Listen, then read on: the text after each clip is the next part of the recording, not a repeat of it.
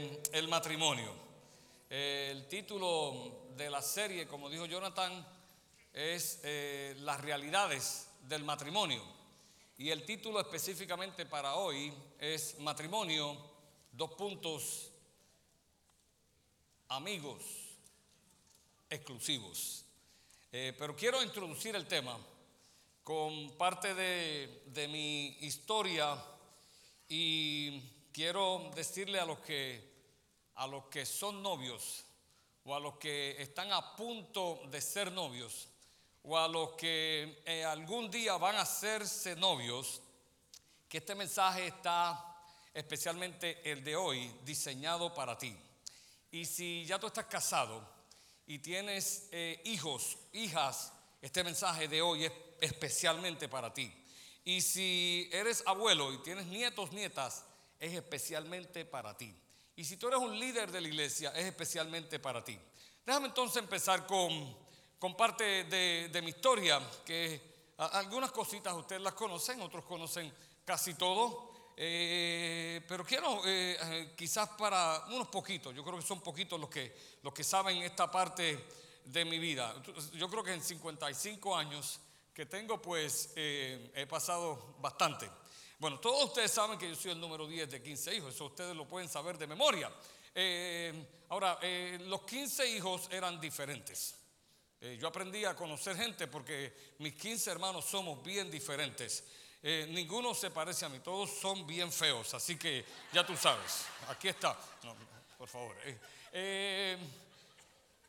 pero mi mamá me lo decía, mi mamá tenía el arte de criar hijos y saber de qué patita cojeaba a cada uno de nosotros. Mi mamá era una artista, era una psicóloga eh, innata. Así que gran parte de mi crianza y, de mi educación eh, formal, social, familiar, me la dio mi madre. Mi papá era pastor de una iglesia enorme. Eh, antes que ocurrieran estas iglesias de, de multilocalidades, Usted sabe que hay estas iglesias que tienen una localidad ahí. Mi papá tenía ese tipo de iglesia.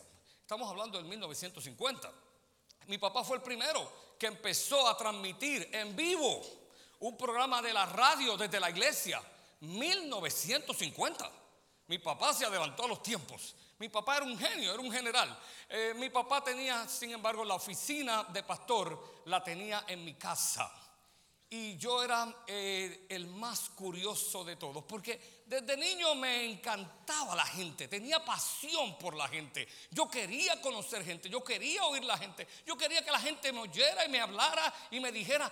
Yo estaba siempre sediento de aprender de la gente. Yo sabía que los que más podía enseñarme y de los que más podía aprender eran de la gente pues mayores. Así que yo me pegaba a ellos y cuando venían pastores, líderes, hermanos a casa, ellos venían a aconsejarse con mi papá y yo tenía el oído bien sharp y yo oía cosas. Y oí muchas cosas, pero me causó curiosidad una frase que no sé cuántas veces la oí. Quizás fueron tres veces, quizás fueron diez veces. Lo importante es que me causó una curiosidad inmensa y la frase era la siguiente, fulano fulana cayó de la gracia. Y tampoco, tan pronto yo oí esa expresión,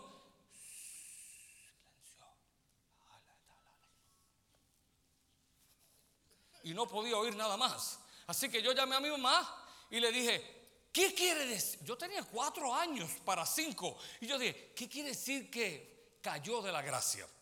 De hecho, la mayoría de los que están aquí en esta iglesia no tienen ni idea de lo que es caer de la gracia.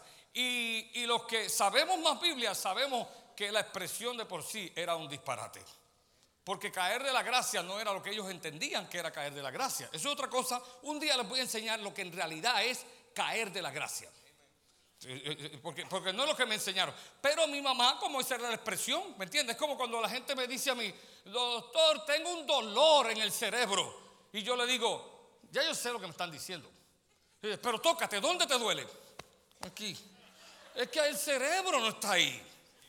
pero yo entiendo, yo entiendo, yo entiendo. Así que entendí, eh, eh, eh, mi mamá me dice, caer de la gracia quiere decir, mi mamá tiene un arte para hablarle a un...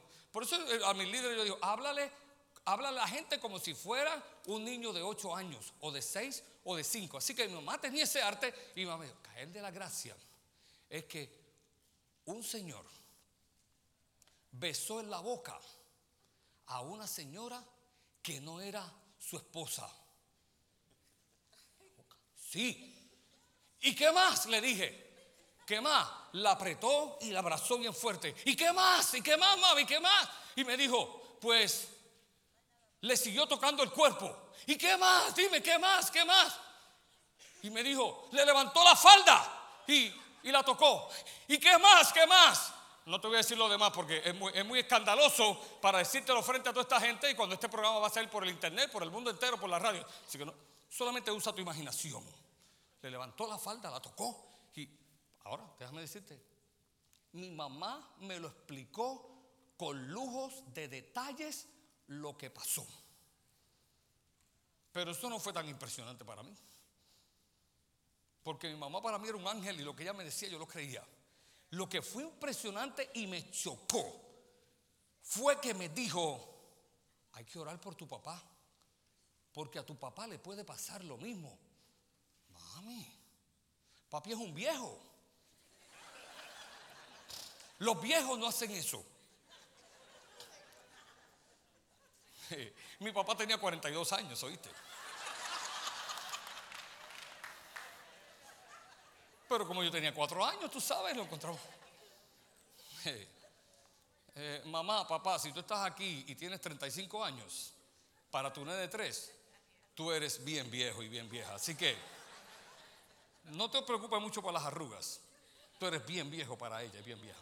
Así que, eh, pero eh, de verdad, eso me chocó a mí fuerte.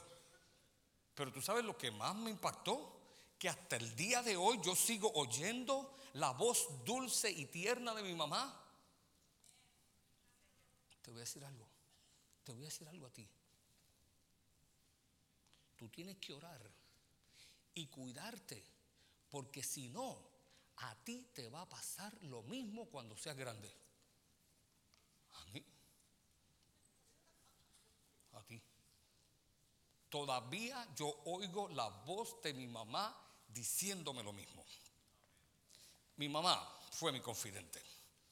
Mi mamá fue mi consejera. Mi mamá fue la persona donde yo nunca tuve miedo de preguntarle todo en la vida. Ella me contestaba, mi mamá me colmaba de besos. Mis 15 hermanos lo saben, el más rabietoso de casa, el más impaciente, el más bocón, el más travieso era yo.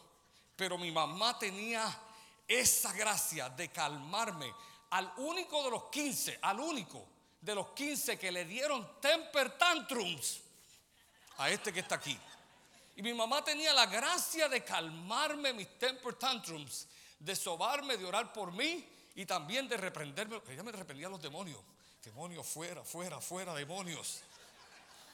Y después decía, tú eres mi hijo querido, tú eres, tú eres un hombre de Dios, Dios tiene planes contigo, Dios te va a levantar, Dios te va a usar con poder, tú vas a ser un predicador, tú vas a ser un hombre de bien, tú vas a tener una esposa un día, tú vas a tener hijos, tú vas a ser bondadoso, tú vas a ser grande para la gloria de Dios.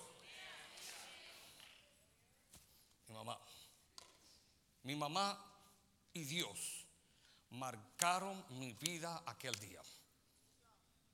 Y desde ahí, cuatro años y medio, yo me decidí a aprender bien de cerca lo que es el matrimonio, lo que es el noviazgo y lo que es la relación que Dios quiere entre nosotros. A los 12 años yo daba clase del matrimonio. A los 17 años me enamoré locamente de la que hoy es mi esposa. Y yo tenía libros. Y yo tenía libros sobre el noviazgo y el matrimonio. A los 17 años yo le daba un libro a Astrid. Tenemos que, leer, ya yo lo había leído varias veces, tenemos que leer este libro y cuando lo leas lo discutimos. Leb empezó con Astrid. Preguntas y respuestas. A macetazo y a burrunazo limpio emocionalmente. Porque Astrid vino de una familia que le gustaba tocar un poco más allá de lo que mi mamá me enseñó. No me toques. Eh, eh, eh, en, el caso era yo que me tenía que cuidar de... Mi suegra está aquí, mi suegra me daba un camaro de último modo. Toma, toma, toma, vete con ella a pasear. No, suegra, yo no salgo solo. 17 años. Pero si eso no es nada, vete, no. Yo soy un hombre, 17 años, un hombre respetuoso. Y yo te voy a respetar tu hija como tú no tienes idea. Hermano, yo no quiero hacer alarde de mi persona. Pero aquí está un hombre que lo que te enseña con su boca lo ha vivido en carne, alma y espíritu. Las palabras de mi mamá, tú tienes que orar y cuidarte, porque si no a ti te puede pasar lo mismo. Yo no quiero que desaparezcan jamás de mi mente ni de mi corazón, ni de mi entendimiento. Porque yo creo hoy que después de tantos años, yo puedo caer en el pecado más horrible y más abominable que un hombre de Dios puede caer. Pero yo oro y yo me cuido. Y en esta mañana quiero hablarte sobre cómo es realmente el proceso de llegar a un matrimonio cristiano. Yo no estoy hablando de un matrimonio cualquiera. Yo no estoy hablando de cualquier matrimonio. Estoy hablando de un matrimonio cristiano que agrade a Dios, un matrimonio bíblico. Quiero empezar por los judíos, porque los judíos es el pueblo de Dios. Y es el pueblo que tal vez más se acercó al principio de lo que Dios quiso hacer con la humanidad. Los judíos generalmente tienen por lo menos tres pasos, que son también tres procesos que ellos entran y le enseñan al niño en el hogar, que se llama el proceso hacia el matrimonio. ¿Lo quieres aprender? Número uno. El primer proceso es donde los padres, vente aquí hasta un momentito conmigo, donde los padres de la novia se unen a los padres del novio y hablan sobre la relación entre la novia y el novio. Generalmente estos son muchachitos de 12 y 13 años. Antes que ustedes se manden, oigan, escuchen y entiendan. No, no me lleven más allá porque yo te voy a llevar exactamente donde tú vas a llegar. Generalmente son muchachitos, jovencitos, juveniles de 12 y 13 años, donde los padres llegan a un acuerdo que esta jovencita de 12, 13 años y este jovencito de 12, 13, 15 años van a ser, hello, amigos. Y se van a conocer el uno al otro. No se pueden tocar. No se pueden apretar. Ni tampoco le puedo subir la falda ni bajar el pantalón. ¿Estamos claros? Tengo que respetarla. Tengo que conocerla. Y ella también. Tenemos que comunicarnos. Pasamos tiempo juntos. Pasamos tiempo con la familia de ella y con la familia mía. Y nos vamos conociendo. Este proceso dura generalmente dos o tres años. Si yo soy un poquito más mayorcito y tengo 20 años, pues tal vez puede durar un año o dos. Pero generalmente dura tres, cuatro, cinco, siete años donde yo solamente la estoy conociendo y ella me está conociendo a mí. Es importante que en este proceso, porque es un proceso, yo la conozca, yo me comunique con ella, yo aprenda, hello, y ya mismo te voy a enseñar lo que es compatible, yo aprenda y ella aprenda, porque se aprende a ser compatible conmigo y yo compatible con ella. Y es un proceso donde también yo aprendo y ella aprende a tener confianza en mí y yo en ella. Este es el proceso para ustedes los jovencitos. No se toca, no se aprieta, ni se hacen otras cosas. Solamente la estoy conociendo como mi amiga. Pero con el pensamiento de que esta puede llegar a ser mi esposa. El segundo paso o el segundo proceso es el proceso de los desposorios. Los desposorios son aquellos generalmente jóvenes ya maduros que entraron en el primer paso y ellos deciden casarse. Ya están maduros un poco, ya se conocen y ahora deciden casarse. Se comprometen a casarse. ¿Usted me está siguiendo? se comprometen a casarse. Y al comprometerse a casarse, este proceso dura generalmente un año. De hecho, se parece bastante al proceso de compromiso que hoy, después de más de cuatro mil años los judíos están practicando este proceso, nosotros aún lo practicamos. Es el proceso del compromiso donde el novio se acerca a la novia, compra su sortija, se arrodilla frente a ella y le pregunta, ¿quieres casarte conmigo? Lo practicamos todavía aquí. Y generalmente en un año se casan. ¿No es así aquí? Así que no es tan extraño este proceso. Es un proceso sano. Donde yo me comprometo y ella se compromete a casarse conmigo. Es serio este paso. Es firme en el, matrimonio, en el proceso hacia el matrimonio judío, yo no puedo abandonarla a ella ni ella abandonarme a mí porque se considera el equivalente de un divorcio. A pesar de que no tenemos relaciones sexuales, a pesar de que yo no hago avances inapropiados en ella ni ella hacia mí, porque yo la veo a ella como mi esposa. Y mi madre me enseña a no tocar a una mujer que es delicada, que va a ser mi esposa, porque a mí no me hubiese gustado que mi papá hubiese abusado, tocado a mi madre. Y yo tengo que amarla a ella y protegerla. En este proceso, en este compromiso, no puede haber besos franceses o French kisses, después de todo, es un proceso judío. Algunos lo están recibiendo ahora. En este proceso la lengua es solamente para hablar y no para chocarse.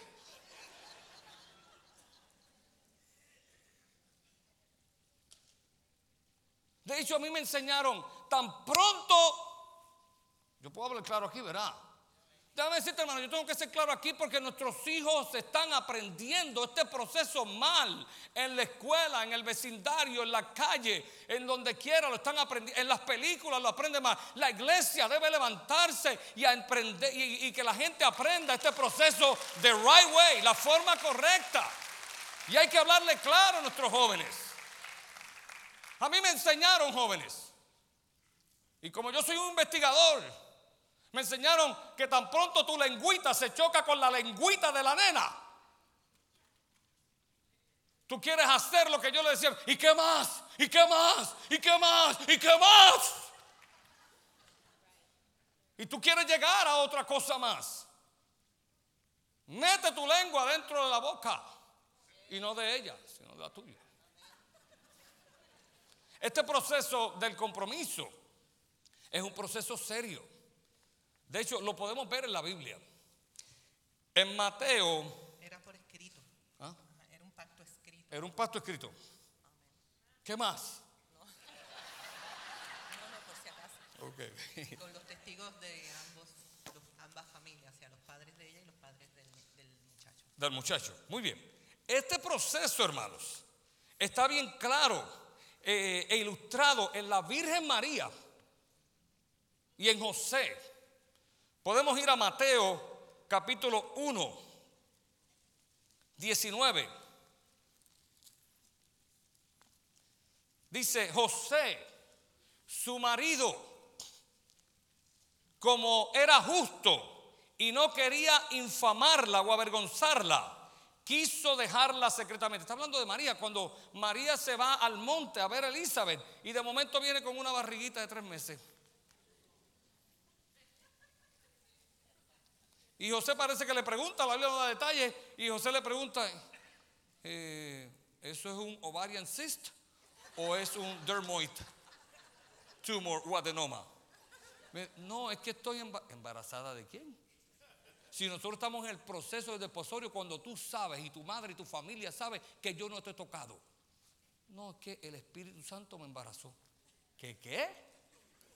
Si el Espíritu Santo me embarazó. Y dice aquí, y José, José no le creyó, hermano. Acuérdate, tú sabes toda la historia, pero José no la sabía. Esto era bien nuevo para José.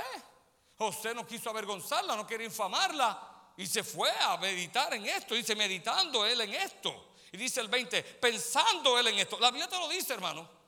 Pensando él en, en qué? En que mi esposa está embarazada y no es de mí. Y ella me dice que del Espíritu Santo. Nunca se había oído tal cosa, hermano.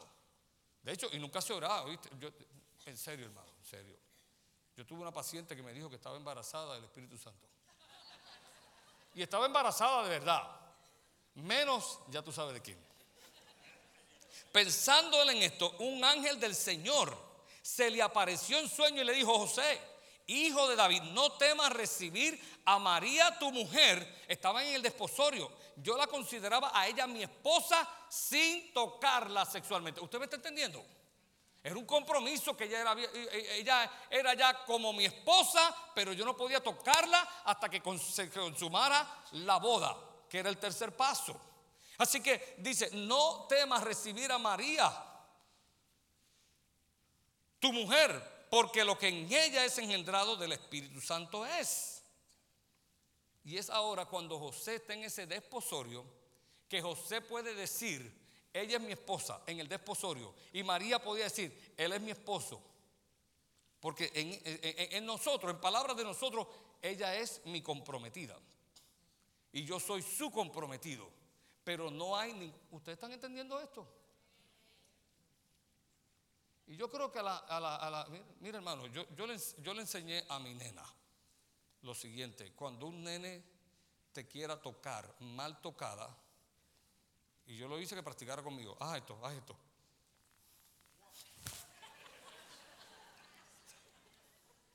Tú sabes, nosotros hacemos fire, ¿cómo se llama? Fire drill. ¿Verdad? Yo me acuerdo cuando estaba viendo video que yo tenía 8 años, me decían poner el coat. Y en filita. Porque había un fire drill. No había ningún, pero había que practicar ese proceso por si acaso. Pues yo he hecho un un touching drill con mi hija. Y lo otro que he hecho, grita, pero bien duro. Grítame bien duro. No quiero gritar aquí, no quiero gritar. Yo prometí no gritar. Se me está haciendo difícil. Y con mis hijos, yo los he enseñado de igual forma. Tú no le pegas a una muchacha, pero tú tienes una boca para gritarle y decir, respétame, atrevida.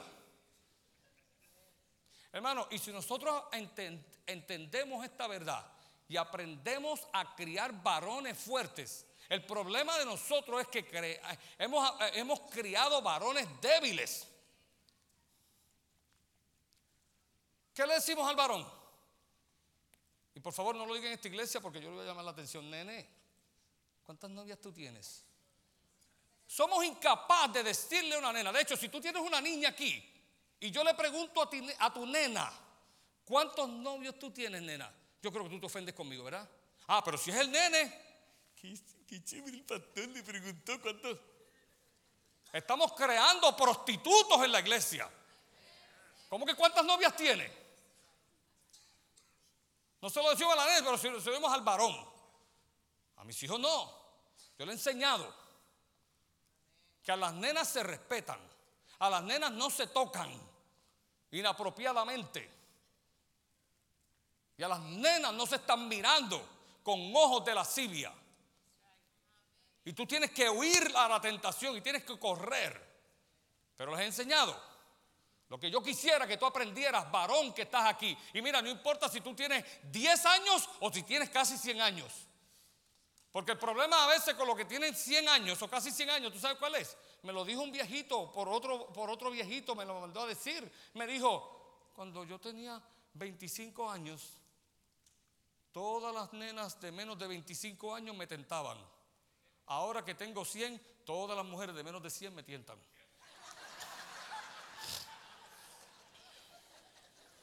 Hay viejitos que se la traen, hermano. Y yo te quiero decir a ti, varón, no importa cuál sea tu edad, pero si tú vas a respetar una nena, tú tienes que hacerte respetar de las nenas y de las mujeres. Una nena que te venga a tocar, párala. Deténla al momento. No tengas misericordia de ella. Por favor, no le pegues, ni le empujes, pero salte del lugar. Y Dios te dio una boca bien sharp. Hermano, mira, mira, yo, yo enseño esto. Déjame decírtelo a ti. Si tú recibes esto, te va a transformar, como ella Mari, hasta la media de los zapatos sin quitarte los zapatos. Sin quitarte los zapatos. Después me lo dice, yo lo digo como tú lo escribiste. Pero mira, hermano, si tú entiendes esto, varón que está aquí, te va a cambiar la vida.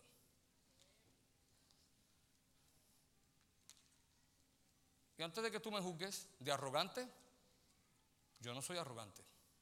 Yo soy bien sincero. Ninguna mujer todavía ha nacido, yo sé que estoy exagerando un poquito, ninguna mujer todavía ha nacido que pueda detener el acercamiento de un hombre. Ninguna, no ha nacido. Aquí no la hay. Ninguna mujer puede detenerse ante mi acercamiento. Eso me lo enseñó mi hermano, mi hermano Pepín. Rubén, con tu ser hombre, yo sé que eh, yo sé que es ofensivo para las mujeres. Pero es verdad, lo vemos todo el tiempo. Ninguna mujer te puede detener a ti. Tú con ser hombre basta. Y las mujeres se brindarán a ti. Tú dices, no diga eso. Pues yo prefiero pensar eso, aunque sea un poco exagerado, porque me da balance a mi vida. ¿Sabes por qué? Y la realidad es esto, lo hacemos práctico. Un hombre se acerca a una muchacha. Oh, esa esta muchacha. Sí. Hola, ¿cómo estás? Qué linda eres. Qué bella. Trata de empujarme, trata de decirme algo. Pero usa el micrófono, usa el micrófono. Déjame. Pero porque me empuja mi amorcito, si yo solamente te estoy diciendo cosas lindas. Y, eso, y esos labios. Pero actúa conmigo, pórtate bien fuerte, bien severa. ¿Ves que no puede? Y si tú quieres, lo hago con cualquiera de ustedes y no podrá, aunque sea en un drama. Y en la realidad tampoco pueden. No pueden. Usted, las mujeres, no ha nacido una mujer fuerte todavía para tener un hombre. ¿Sabe por qué? Porque la mujer le puede decir al hombre palabras hasta obscenas, como fresco, prostituto, infeliz, gordo, desgraciado, la madre suya. ¿Y tú sabes qué es el hombre? Sigue para Tú lo sabes, hombre, tú que estás aquí, tú lo sabes, te ha pasado. Déjate de cosas, yo estoy hablando la verdad. El hombre sigue y sigue. tú, me puedes, decir lo que tú quieras, pero ¿sabes qué? Estoy sumamente enamorado de ti y mi corazón palpita por ti. Pues yo no, pero yo te estoy respetando. Yo te estoy respetando. Solamente es una pasión que me arde que me consume. Tengo pasión por Cristo. No puedo. Pero, pasión en otro pero ¿por qué? Pero está bien, yo no te toco, pero déjame, déjame sentarme aquí. No es nada malo. Pero vamos a ver, respóndame usted a las mujeres, las que están medias ofendidas ahora.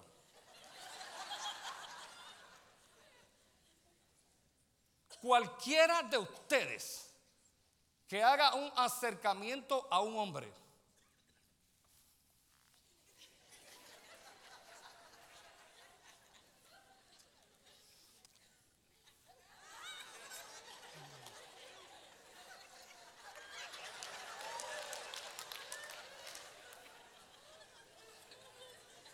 Tan pronto el hombre le diga a ustedes, ¿usted fresca prostituta o qué? ¿Cierto o falso? Es que no hemos enseñado a los hombres a decirle la verdad a las mujeres. Por eso tanta desgracia en nuestro país. Pero no es verdad. Amén. ¿Qué tiene que hacer una mujer haciéndoles un hombre? Es verdad que está exagerado lo que tú le dijiste. Y cuidado, a lo mejor no está exagerado. Tú no sabes lo que esa mujer ha hecho por otros lados. Pero yo a mis hijos se lo he enseñado, hermano. Para a la mujer. Es mejor parar a la mujer con un insulto que pararte a ti después que está todo. No voy a decir la palabra porque es fuerte. ¿Usted está conmigo? ¿Estoy hablando la verdad? En el desposorio tú no puedes hacer acercamientos sexuales por un año. Así que son por lo menos tres años de novio, conociéndola sin tocarla, ¿sabe? Y sin manunciarla. Ella no es, ella no es un pan sobao. Ni tampoco una masa de pastel. Ella es una mujer a quien tú debes respetar. Como te gusta que respeten a tu madre y que respetaran a tu madre. Es necesario que aprendas eso. Y tú eres el hombre. No importa si tienes 10 años o 12 años o 100 años. Tú eres el hombre que eres la cabeza para dirigir toda acción de las mujeres y de ti mismo. Entonces entra el tercer paso que es el paso de casarse. Nos casamos y hacemos ese compromiso. José, dice Mateo 1.25, pero no la conoció. Conocer quiere decir no tuvo relaciones sexuales con ella. Pero no la conoció a la Virgen María hasta que dio a luz a su hijo primogénito y le puso por nombre Jesús. Así que podemos ver bien claro en la vida de la Virgen María y de José estos tres pasos. Fueron novios, fueron desposados, que es como si fuera esposo, pero sin tener relaciones sexuales. Y después que se casaron formalmente, tuvieron la relación íntima sexual. Como Dios es un Dios de principios, hermano. Y los principios de Dios y las grandes verdades de Dios se encuentran todas en Génesis, en cápsulas. Vamos al Génesis, al principio. Y yo te voy a ilustrar a ti cómo este principio que nos ilustra José y María bien claro está en Génesis. ¿Lo podemos ver? Vamos allí. Vamos allí. Búscate el libro de Génesis. El libro de Génesis.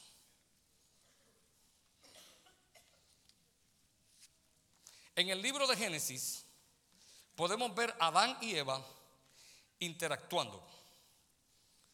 ¿Y cómo lo hicieron? Génesis capítulo 2. Ah, Vamos a ver aquí. Génesis capítulo. ¿Usted está conmigo? Usted está conmigo. Dice el verso 23. Entonces dijo Dios, hagamos al hombre. Es más, déjame leerte del 2, del 18 al 25 y después vamos yendo sobre estos versos. Del 18 al 25. Génesis 2, 18, ¿verdad? ¿Está conmigo, hermano? Ok. Génesis 2, 18. Dice así.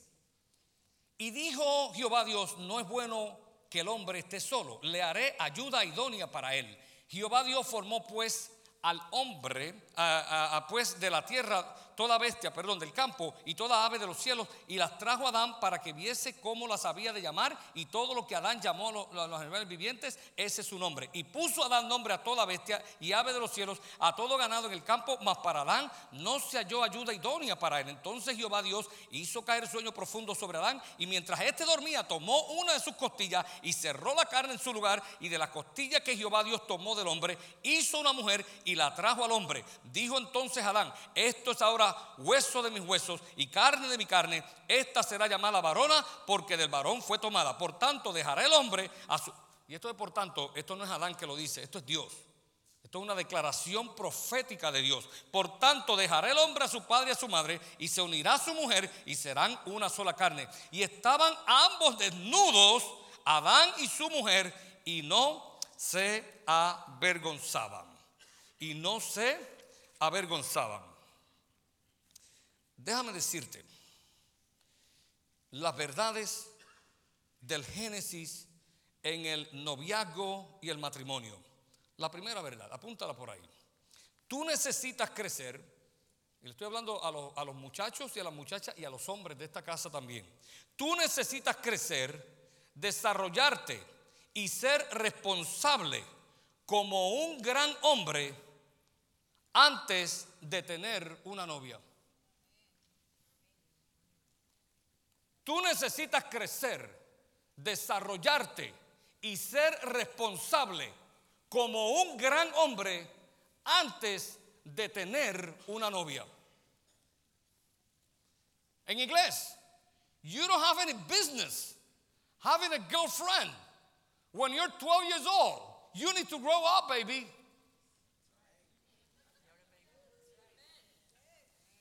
Mi hermano, mi hermano, yo, me acuerdo, yo tenía yo tenía nueve años y ya a mí me gustaban las nenas a los nueve años.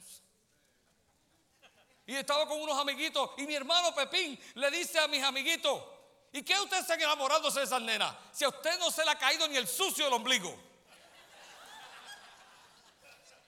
Y tú sabes qué yo hice, yo me fui corriendo para casa disimuladamente y dije que iba para el baño y me saqué hasta sangre del ombligo. Y dije, la próxima vez que Pepín me diga eso voy a hacer... Yo no tengo ni sucio en el ombligo. Pero cayó el sucio. Pues tú es posible que tu ombligo no esté sucio. Pero tú necesitas crecer como hombre. Porque una novia es una futura esposa. ¿Y cómo tú la vas a mantener? ¿Y cómo tú vas a ser responsable? Si tú no eres responsable contigo mismo, you need to grow up. Tú necesitas crecer por el amor de Dios. Y yo enseño en esta casa que antes de yo decirte cualquier cosa a ti, seas niño, seas joven, seas adulto, seas viejo o vieja, yo lo hago primero. ¿Tú sabes qué es el responsable? ¿Tú sabes qué es el responsable? Que yo me espeto los 10 dedos a mí mismo. Tú tienes que hacer esto, brother. ¿Qué te pasa a ti? Y cuando yo lo haga, entonces yo tengo la autoridad de decirte a ti por la palabra de Dios lo que tú tienes que hacer. Esto yo lo hice con mi esposa y ella es testigo. Yo crecí como hombre, yo fui responsable como hombre y yo me preparé para ser novio de ella. Y lo hice bien responsablemente. Y yo creo que yo no soy único, ni soy nada de especial. Tú puedes hacerlo igual que yo o mejor que yo. Porque a mí nadie me enseñó estas cosas como te las estoy enseñando a ti. Yo espero que ustedes lo hagan igual o mejor que yo para tener una sociedad, una iglesia, unas muchachas, unos muchachos, unos hombres, unas mujeres, un matrimonio más saludable. Necesitas crecer.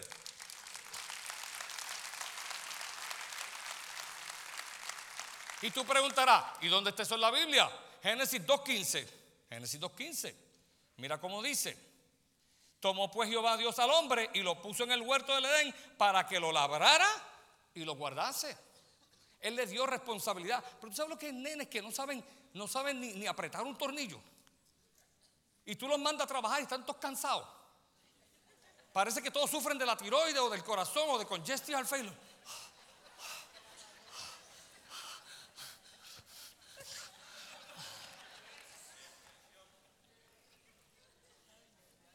¿Y tú quieres levantar a una muchacha? Recógete. Ponte a labrar la tierra, a cultivar el huerto, a ayudar a papá y a mamá.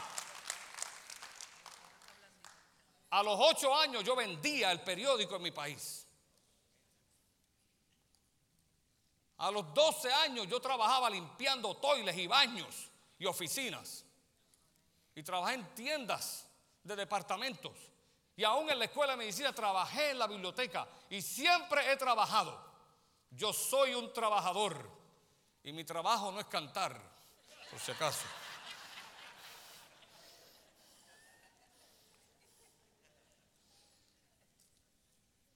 Y nena que estás aquí, muchacha que está, es más mujer que estás aquí. Hermano, esto, eh, la desgracia es tan grande que yo he visto mujeres de 40 años con un novio que no trabaja. Algunos de ustedes están, dale duro, dale duro a esos jóvenes, dale duro a esas muchachas. No, te estoy dando duro con la palabra a ti, a ti, a todo el mundo. Hay mujeres aquí de 40 años que dan vergüenza con un hombre que no trabaja.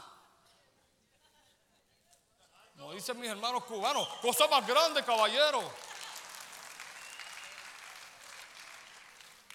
Mi suegro decía, trabajar que la tierra está blandita. A ver. Dile eso, dile eso.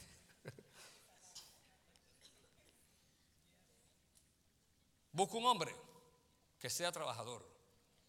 El hombre nació para trabajar. Y la Biblia dice que el que no trabaja, que no coma. El hombre fue creado para mantener y sustentar su familia y su mujer. Que le dé vergüenza a estos hombres. Y a ti mujer te debe dar vergüenza si tú caíste en esa desgracia. Recógete y levántate y empieza a cambiar las cosas. Y el miércoles fue para los puertorriqueños y los colombianos. Hoy es para todo el mundo. Aunque sea griego sea francés, para todo el mundo.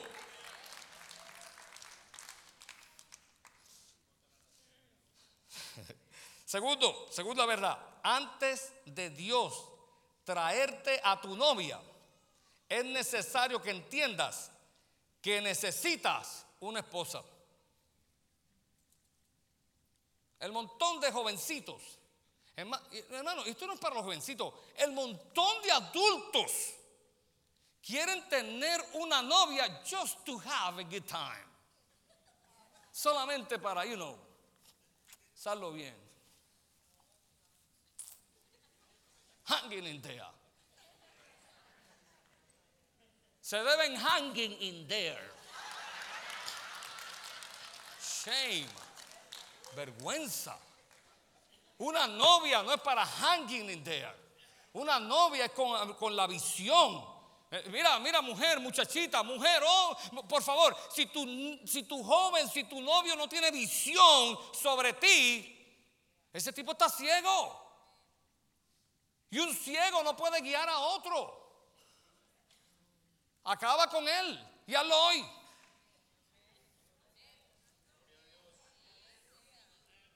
Por eso es que debe ser un hombre que tenga visión de la vida, visión de la casa, visión de la mujer, visión de Dios, visión de cómo llevar este matrimonio. La visión de una novia es que ella va a ser mi esposa querida y va a ser por siempre.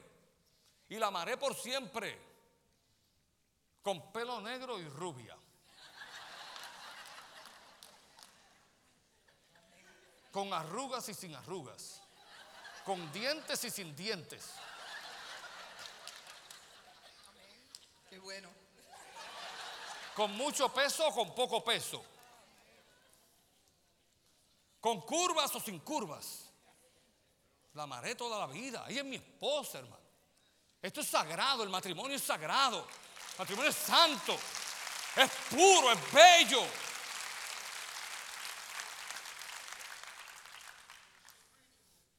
¿A ti no te gustaría que tu papá dejara a tu mamá? Porque tu mamá está toda mellada. Y tú sabes que él te dijo que la dejó, pero que no fue por eso, pero tú sabes que cada vez que...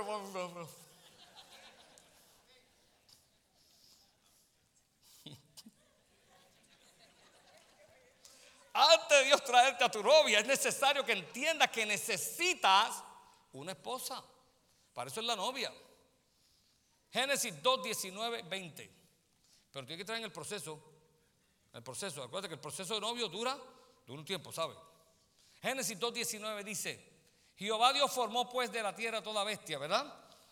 Eso le dijo, ¿verdad? Pero el 20, mira lo que dice el 20. Y puso a Adán nombre a toda bestia y ave de los cielos y a todo ganado del campo, mas para Adán no se halló ayuda idónea para él. Dios comenzó a buscarle. ¿Y tú sabes qué? Dios todavía te está buscando una novia a ti. Tú tienes que darle lugar a Dios a que te busque la novia. Y tu trabajo es velar y orar. Así que tienes que velar con ojos abiertos. Ay, Padre, Señor, Dios mío. Uy, santo aleluya, bendice la Padre. Vela y ora, Dios te la va a traer. Y lo más seguro que te la va a traer a pabellón de la victoria.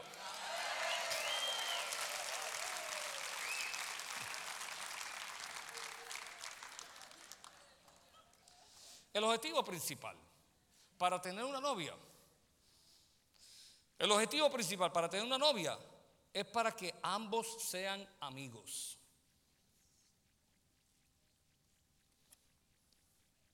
un montón de muchachos y de hombres de 50 y 60 y 70 años que tienen novias.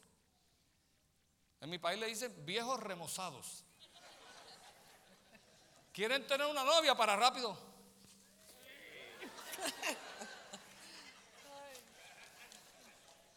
Eso una novia no es para eso. Aunque eso es parte cuando sea tu esposa, ¿sabes? Es para que la conozcas, para que te comuniques con ella, para que seas compatible. Estoy deseoso por entrar en esa palabra compatibles, porque muchos de los divorcios yo he oído, es que no éramos compatibles. Lo que pasa es que tú no sabes lo que es compatible y por eso estás en el disparate de compatible. Para que tengan confianza en uno en el otro y puedan casarse. Si esto no ocurre, hermano, si esto no ocurre en el noviazgo, joven, señorita, muchachita, si esto no ocurre en el noviazgo, tú tienes un chance de 99% de divorciarte. Padres, nosotros tenemos que intervenir un poquito más en nuestros hijos, ¿sabes? Yo sé que en América es diferente, pero déjame decirte una cosa, en los matrimonios judíos, en los matrimonios árabes, y aun cuando algunos de estos no tienen ni a Dios en su noticia, en los matrimonios de los indios, de los hindúes, de, de los de la India, hay mucho menos divorcio que en nuestros matrimonios hispanos y americanos, porque ellos siguen este proceso. No, tú tienes que conocer, tenemos que conocerla a ella, tenemos que conocerlo a él, tenemos que tener relaciones de amigos, de hermanos, comer juntos, ver cómo come. Mi esposa me enseñó a comer, hermano. Con 15 hijos, tú sabes, yo, no podía comer bien. Mi esposa me educó a cómo comer, a cómo picar la carne. mira, el dedito ese se pone en el cuchito ahí. Todavía yo veo gente que no sabe ni cómo picar la carne. Gracias a mi esposa me enseñó buenos modales ahí.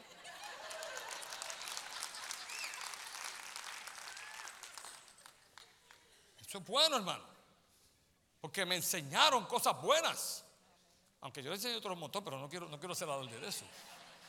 Una novia no es para bromear, pasar el rato y mucho menos para tener a alguien a quien besar y apretar.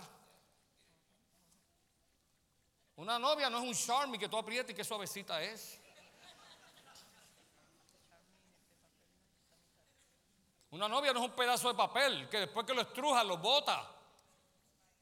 Y hay gente haciendo esto de todas las edades. Falta de respeto con la mujer que Dios creó. Falta de amor y de consideración. Después que la estrujas y abusas de ella y la destruyes emocionalmente, la dejas por otra. Yo creo que tenemos que cambiar nuestras actitudes ante el ser humano que Dios creó. A nosotros nos gusta que nos respeten, respetemos a los otros también. Amén. Y al revés, dice mi esposa, también. también las mujeres que cogen los varones también para jugar. Y, los aprietan. Y los aprietan y los abusan. Ay, Dios mío, pero tú nunca me hiciste eso a mí. ¿Cómo es cuando tú le das puños a un. ¿Cómo se llama eso? Dar los, los bags de meter puños. Se me olvida esa palabra. ¿ah? Punching bag. Déjame, hacerle una pregunta a esto. ¿Cuántas mujeres fuertes, ¿sabes? Que le usan a los hombres así también. Wow. Yo no sé mucho de eso, pero tú sabes. para el zafacón. Gracias. A los jovencitos que están aquí y a los que no son muy jovencitos. Yo creo que si nosotros tenemos una conciencia, a nosotros, a ninguno nos gustaría que nuestra hermanita de 12 años haga con su novio lo que tú quieres hacer con la nena. A ti no te gustaría que tu hermana fuera tocada como tú quieres tocar a esa nena. Irrespetuoso. Adquiere decencia y vergüenza. Lo que no te gusta que hagan ni con tu madre, ni con tu hermanita, ni con tu primita, ni con un ser que tú quieres, no lo hagas con nadie. Respeta. Respeta. Por eso yo creo que las nenas, mira hermano, en tu casa, coge tu nena y, y practícalo. Que respeten a nuestras nenas. Violadores emocionales y espirituales se convierten en violadores físicos eventualmente. Mucho sufrimiento que hay en los hogares, porque esto no se enseña en la iglesia. Y la Biblia habla claro de esto. Tercera verdad, tu novia es una mujer, no es tu esposa. Te lo digo de nuevo. Tu novia es una mujer, no es tu esposa. Y todo el mundo debe respetar a la mujer o a las mujeres. Y por tanto la regla de oro, ¿qué dice la regla de oro? Hazle a los demás lo que te gusta que te hagan a ti. Y la regla de plata, no le hagas a nadie lo que no te gusta que te hagan. Yo creo que nosotros estamos haciendo cosas a los demás que sabemos que es contrario a lo que nosotros nos gusta que nos hicieran a nosotros, a mi mamá. No hubiese gustado jamás que mi padre hubiese abusado de mi madre, ni que ningún hombre hubiese abusado de mis siete hermanas. Mi casa nos enseñó respeto, mi mamá nos velaba, mi papá nos velaba, nos enseñaron lo que es el noviazgo, lo que se puede y lo que no se puede hacer. Lo que yo pretendo con esta serie es que nosotros nos levantemos y cambiemos. Si hicimos algo malo, nos arrepintamos y volvamos a cambiar el paradigma, la forma de pensar y de actuar y nos encarrilemos en la palabra de Dios y sigamos el sendero correcto. Y nosotros podemos hacerlo. Tu novia es, un, eh, eh, eh, es una mujer. Génesis 2.22. Yo, yo, estoy enseñando Biblia, hermano. 2.22 dice, y de la costilla que Jehová Dios tomó del hombre, hizo una mujer. ¿Qué? Una mujer. Listen. Oye, no dice le hizo a su esposa, porque eso vino más tarde, una mujer. Ella antes de ser mi esposa, antes de ser mi novia, era una mujer a quien yo debí respetar y considerar y no manunciar, ni tocar, ni estrujar. Una mujer a quien yo debo respetar como me gustó que respetaran a mi madre y a mis hermanas. Después esta mujer fue mi novia en el proceso de conocerla y relacionarme con ella. Después hicimos un compromiso de casarnos. Y cuando nos casamos, un compromiso de permanecer juntos hasta que la muerte nos separe. Doy gracias porque a mí, me preguntaron sobre los retratos míos cuando yo era novio de Astrid. Me encantan los retratos míos cuando yo era novio de Astrid. Porque cada vez que los veo yo digo, wow, la verdad que esta mujer me quiso. Yo la señora. Tenía unos, unos espejuelos así, de, tú sabes, de eso de, del fondo de las botellas. Ciego siempre. Y el afro. Y el afro.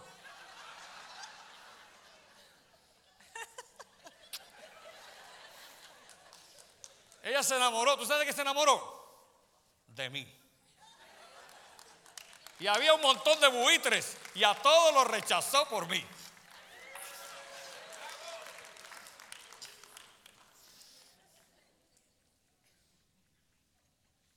Adán trató a Eva como una mujer, como una dama. Dice el 23.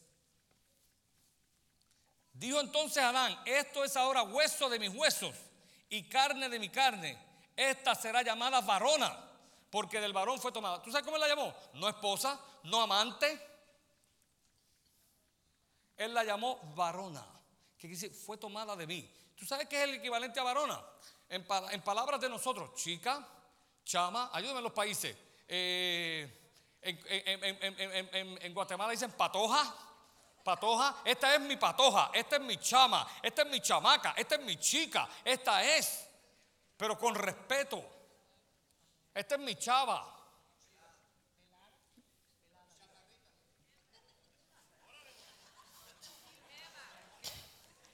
Él la respetó como mujer. Hello. Búscame en la Biblia dónde hay relación sexual ahí. Ay, pastor, no lo dice. O sí lo dice. Lo que pasa es que no lo dice donde tú quieras que lo dice, que lo diga. Porque tú lo estás haciendo donde no tienes que hacerlo y con quien no tienes que hacerlo. Tú no tienes relación sexual con una mujer, tú tienes relación sexual con tu esposa. No hay ninguna relación sexual ahí. Es más, no hay ningún casamiento. Esto es lo que pasa con la iglesia. La iglesia ha enseñado esto mal. Y ahí se casaron. Mentira, no se casaron nada. Yo te voy a decir cuando se casaron. Eran novios, se estaban conociendo, eran amigos. Ya mismo te lo voy a decir cuando la, la Biblia es clara. ¿Cómo tuvieron la relación sexual? Porque tu novia es una mujer, no es tu esposa. Tú solamente tienes relaciones sexuales con tu esposa y no con tu novia. Adán no tuvo relaciones sexuales con esa mujer. No como él tuvo en casa ovalada. I never had sex with that woman. You're right.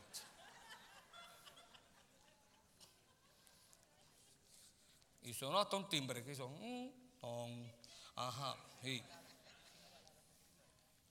en la oficina balada me, dice Astrid.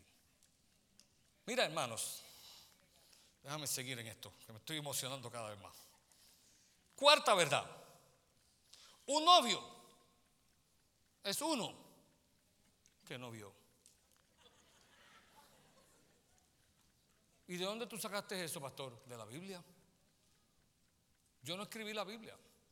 I'm just making the Bible a reality for you here. Un novio es uno que no vio. Pues pruébanlo por la Biblia. Gracias. Génesis 2.25. Y estaban ambos desnudos. Adán y su mujer. Y no se avergonzaban.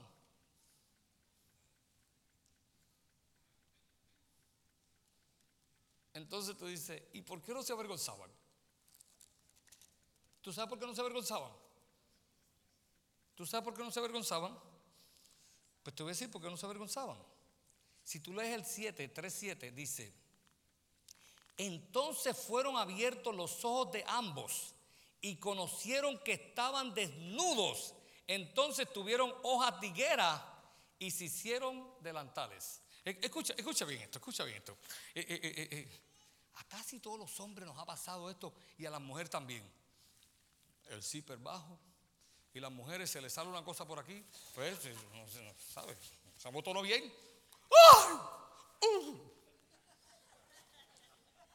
Pero tú sabes qué? Yo he ido a lugares donde está, tú sabes, bajo, y yo caminando lo más chévere.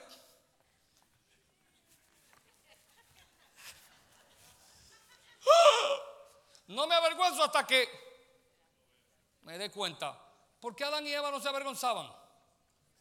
no se habían dado cuenta que estaban desnudos. Lo dice ahí la Biblia, esto no es invento mío. Y le fueron abiertos los ojos y conocieron o se dieron cuenta que estaban desnudos. Lo que pasa con los novios de hoy es que ellos se dan cuenta que tienen ropa, pero el novio la ve desnuda. Sin vergüenza, cambia. Por tanta pornografía que está viendo y tanto internet, cambia. Si no, te vas a ir para el infierno si no cambias. Hay que cambiar. Hombres viendo a mujeres con ropa desnuda. ¡Qué fenómeno!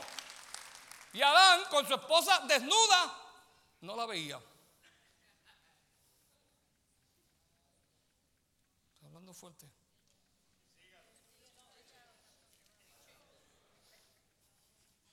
Estoy hablando fuerte.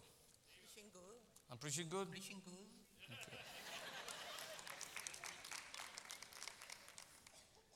Un novio es uno que no vio, hermano. Adán y Eva eran novios, ellos no veían. Estaban como cuando el zipper está abajo. Pasé la vergüenza cuando me di cuenta. Mientras tanto iba por ahí como Juan por su casa. ¿Entendió? ¿Está claro? Porque la relación sexual es para el matrimonio y no para los novios. Mira, mira qué curioso. Satanás fue el que le dijo a Eva que se le iban a abrir los ojos. Y Satanás es el que le dice a los nenes y a las nenas que se le van a abrir los ojos y ellos pueden hacer cosas que no deben hacer. Escucha bien esto, déjame ver si yo te puedo explicar esto bien. A ver, porque lo tengo claro aquí, pero quizás por aquí no me sale bien. Déjame ver. Mira, déjame mirar la Biblia. Mira, dice el verso 5.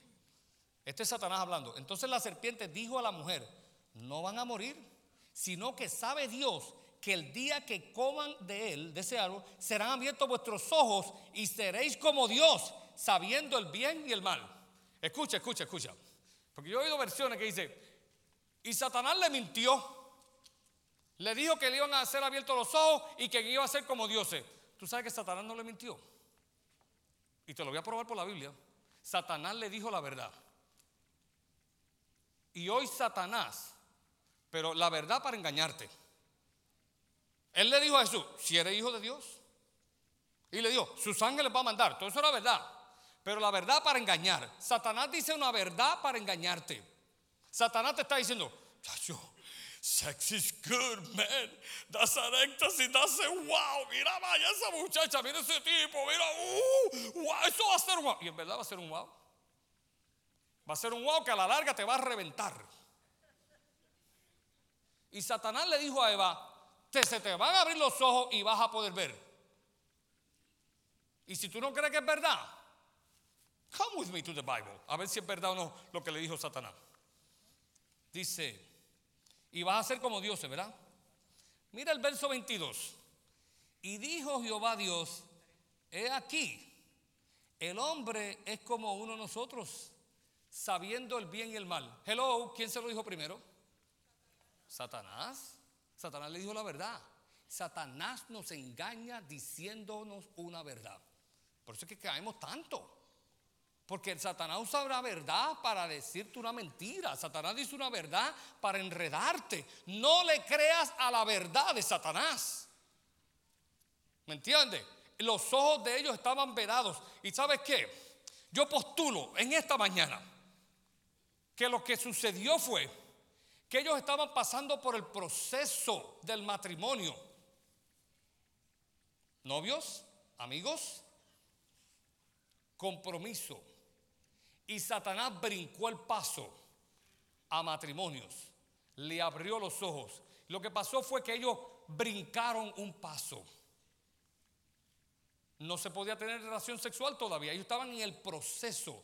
Joven, jovencita, Hombre, caballero, no importa si tú tienes la edad que tengas, tú tienes que pasar por el proceso de Dios. Y muchas veces nos adelantamos al proceso. Lo que pasó fue que Satanás los adelantó el proceso. Como dicen mis hermanos dominicanos, pero ven acá. Pero si Dios en un momento le tenía que abrir los ojos a ellos para que se dieran cuenta, porque hasta cuándo iba a seguir eso sin ninguna relación sexual. Ah, no, pero caramba, porque claro que no. Pero Satanás quiso adelantarlo. Y Satanás te quiere adelantar a ti en el proceso de Dios. Párate, detente. No es el tiempo todavía. Cuando llegue el tiempo, ¿y qué pasa? ¿Qué sucede? Vamos, a ver en la actualidad. ¿Qué sucede? Viene el jovencito de 17 años. Quedó encinta mi novia. ¿Y qué hiciste? Nada.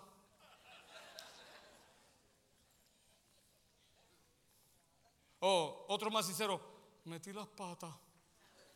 Te adelantaste al proceso, ya sea con el nada o con metiste las patas. Porque sabes qué? Eso viene, eso viene para ti, eso viene, eso viene. No te adelantes al proceso de Dios, eso va a venir para ti. Y esto fue lo que Satanás hizo con Eva, le adelantó el proceso. Y adelantar el proceso de Dios es peligroso para todos nosotros. No te adelantes al momento de Dios. Permitió, digo yo, permitió Dios que los ojos le fueran abiertos? Claro. ¿Permitió Dios que ellos conocieran el bien y el mal? Claro. Eso era el plan de Dios, hermano.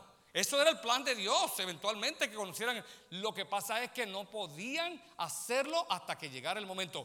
Permite Dios que tú tengas una relación sexual bien heavy, bien chévere, bien tremenda. Mira que todas las hormonas se secretan. ¡Wow! Esto es lo más grande. Claro que sí. Pero es en el momento que Dios ha diseñado para ti. Tengo que pararme aquí, hermanos. Y yo quiero que tú reflexiones sobre esta palabra. Ponte en pie, porque yo quiero hacer un llamado primer lugar a los papás, a las mujeres, a los hombres, a los matrimonios que hay en esta casa. Un compromiso. Arrepentirnos de lo que hemos hecho mal. Y con sinceridad arrepentirnos y pedirle perdón a Dios. No importa si lo has hecho 60 veces. Es un acto de mutua cooperación. Arrepentirnos por lo que hicimos cuando éramos jóvenes. Arrepentirnos por lo que hemos hecho. Aún con nuestros hijos que no los hemos enseñado. La mayoría de los padres no enseñan a sus hijos las relaciones sexuales. Y esto no es correcto. Necesitamos arrepentirnos de eso. La Biblia dice, instruye al niño en su camino. La mayoría de los padres no enseñan a sus hijos a ser amigos de ellos y ellos ser amigos de sus hijos. Y nosotros debemos ser amigos. La relación de amigos es la relación más bíblica que aparece en las escrituras.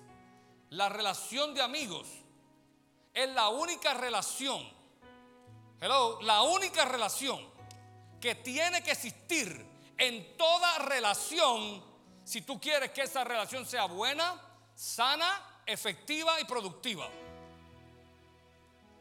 En el matrimonio tiene que existir la relación de amigos. O eres amigo o eres enemigo. O eres amigo o eres 50-50. No sé. Hay que ser amigos. Aún en los hermanos de la familia hay que ser amigos. En los hermanos de la iglesia hay que ser amigos. Cristo llamó a sus discípulos amigos. No los llamó hermanos. No los llamó camaradas. No los llamó familia. Los llamó amigos. Y yo creo que nosotros los padres y las madres debemos cultivar la relación de amigos en nuestra familia. Porque el amigo se sinceriza contigo, te dice la verdad, te pregunta. Yo le doy gracias a Dios por mi mamá. Mi mamá fue mi amiga, mi confidente. Nunca me avergonzó. Toda pregunta que yo le hacía era bienvenida. Toda pregunta. La única pregunta que me dijo, no, no me preguntes eso, fue cuando yo dije, ¿y quién hizo a Dios? Y ella me dijo, no preguntes eso. Eso no se pregunta. Y yo, ¿y por qué no? ¿Por qué no? Dime. Porque si sigues preguntando te vas a volver loco. Yo estoy loco por ir al cielo y preguntarle a Dios quién te hizo. Pero mi mamá me contestaba todas las preguntas, todas, todas. No hubo una pregunta que ella no me contestara por más íntima que fuera, por más delicada. Porque era mi amiga. Y yo creo que tenemos que cultivar esto en la familia. Así que yo quiero, en primer lugar, llamar al matrimonio, a la mujer o al hombre que está aquí, que tiene hijos, que acepte este llamado de reto a reflexionar y a cambiar ciertas áreas en tu vida y en la vida de tu familia, aun si tus hijos ya se fueron y ya no los tienes contigo en la casa. Puedes pasar, puedes pasar, es un llamado de reto. Dile a alguien con el permiso. Porque yo creo que todos podemos cambiar nuestros matrimonios, nuestras familias, si el cambio empieza con nosotros. O sea, es tu responsabilidad. La responsabilidad quiere decir que empieza conmigo. Di yo soy responsable, quiere decir que empieza conmigo. Y si tienes que pedirle permiso a tu esposa, a tu esposo, pídeselo. A tus hijos, pídele perdón. Pídele perdón. Pero hoy es día de decidir cambiar y meternos en la palabra del Señor. De enseñar a nuestros hijos que sean amigos. Y el amigo respeta. Que sean amigos de la nena. Aunque tengan 12 años, pueden ser amiguitos, hermano. Si tú le enseñas decencia y buena conducta y Biblia, ellos pueden ser amigos de tu nena de 12 años o el nene de 10 años. No hay maldad en eso. Y pueden jugar juntos y se pueden divertir juntos. A veces, a veces los traumas de nosotros nos hacen entonces ser exagerados y no queremos que los nenes jueguen con las nenas. Si hay supervisión, eso, debe, eso, eso es saludable, hermano. Que un nene se relacione con una nena. Si hay supervisión. Y si hay buena enseñanza. En mi casa jugamos los nenes con las nenas y las nenas con los nenes. No nos tocábamos. Tampoco nos, no, jugábamos al esconder. Es peligroso jugar al esconder. Si tú estás aquí, joven, yo quiero hacerle un llamado a los jóvenes. Estos jóvenes que yo sé, que aunque la palabra les dio fuerte, ellos saben que Dios los ama. Y Dios ama tu corrección. Y Dios ama el cambio tuyo. Y tu pastor también. Si tú quieres pasar aquí al frente, si te atreves a pasar aquí al frente y dices, hay cosas, no me las tienes que decir a mí, hay cosas en mi vida que yo voy a cambiar. Hay algo en mí, no me lo tienes que decir, hay algo en mí. Ahora, si tú crees que no tienes que cambiar nada, porque tú eres bien santo, bien santa, tú lo haces todo perfecto, quédate ahí. Quédate ahí. Lo único que te puede pasar es que si te quedas ahí como tú eres tan perfecto, va y te dañas con otros muchachos y conmigo también, y a lo mejor Dios te lleva para el cielo hoy y te muere antes que te dañe. Pero si tú estás ahí y tú ves que tú no eres perfecta ni eres perfecto, tú vas a pasar. Hay algo que hay que cambiar. Vamos a ver, estos jóvenes que están aquí. Le podemos dar un aplauso a los jóvenes aquí. Estos jóvenes que están aquí. Eso es. Eso es. Eso es. Eso es. Dánselo fuerte, hermano. Dánselo fuerte. Hacelo bien fuerte. Amén.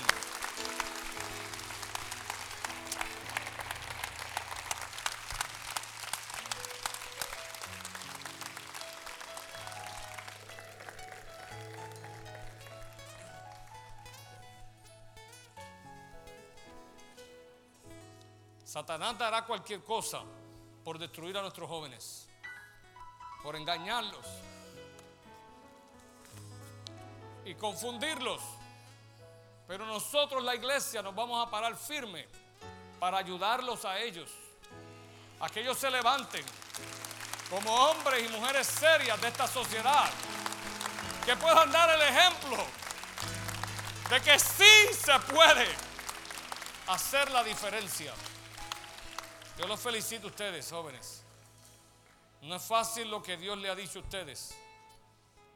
No es fácil la forma que les he hablado. Pero ustedes saben que los amo.